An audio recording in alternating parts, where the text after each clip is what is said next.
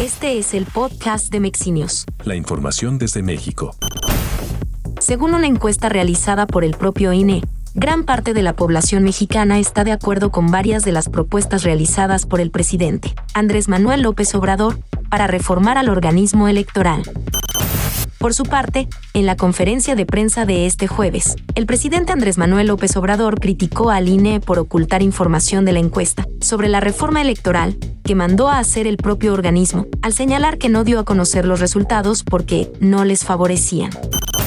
En un análisis realizado por la empresa Metrix, en cuentas de Twitter el mes de octubre, se pudo identificar que de 306.119 usuarios partidarios de Morena, o que se muestran en contra de la alianza opositora, la jefa de gobierno Claudia Sheinbaum incrementa a 49.7% la cómoda ventaja, contra los otros dos aspirantes del Movimiento de Regeneración Nacional, Marcelo Ebrard y Adán Augusto López, que reflejan 33 y 17.3% respectivamente. El senador Miguel Ángel Mancera sugirió que Ricardo Monreal, coordinador de los senadores de Morena, podría participar en la elección para determinar quién será el posible candidato o candidata de la alianza rumbo al 2024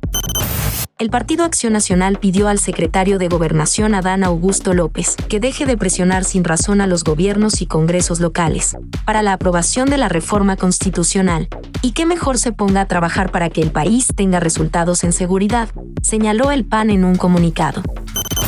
El titular de la Secretaría de Seguridad Ciudadana, Omar García Harfuch, informó que en la Ciudad de México quedan prohibidas las denominadas rodadas del terror, esto con el objetivo de proteger la integridad de los participantes y la ciudadanía. La Fiscalía General de la República por medio de la Fiscalía Especializada de Control Regional, en su delegación de Baja California, informó el hallazgo de un inmueble que al interior resguarda la construcción de un narcotúnel entre Mexicali y Calexico, en California el exgobernador de Hidalgo, Omar Fayad Meneses, no se descartó como aspirante a la dirigencia nacional del Partido Revolucionario Institucional, ni como potencial candidato de este instituto político a la presidencia en 2024. Más información en mexinews.com.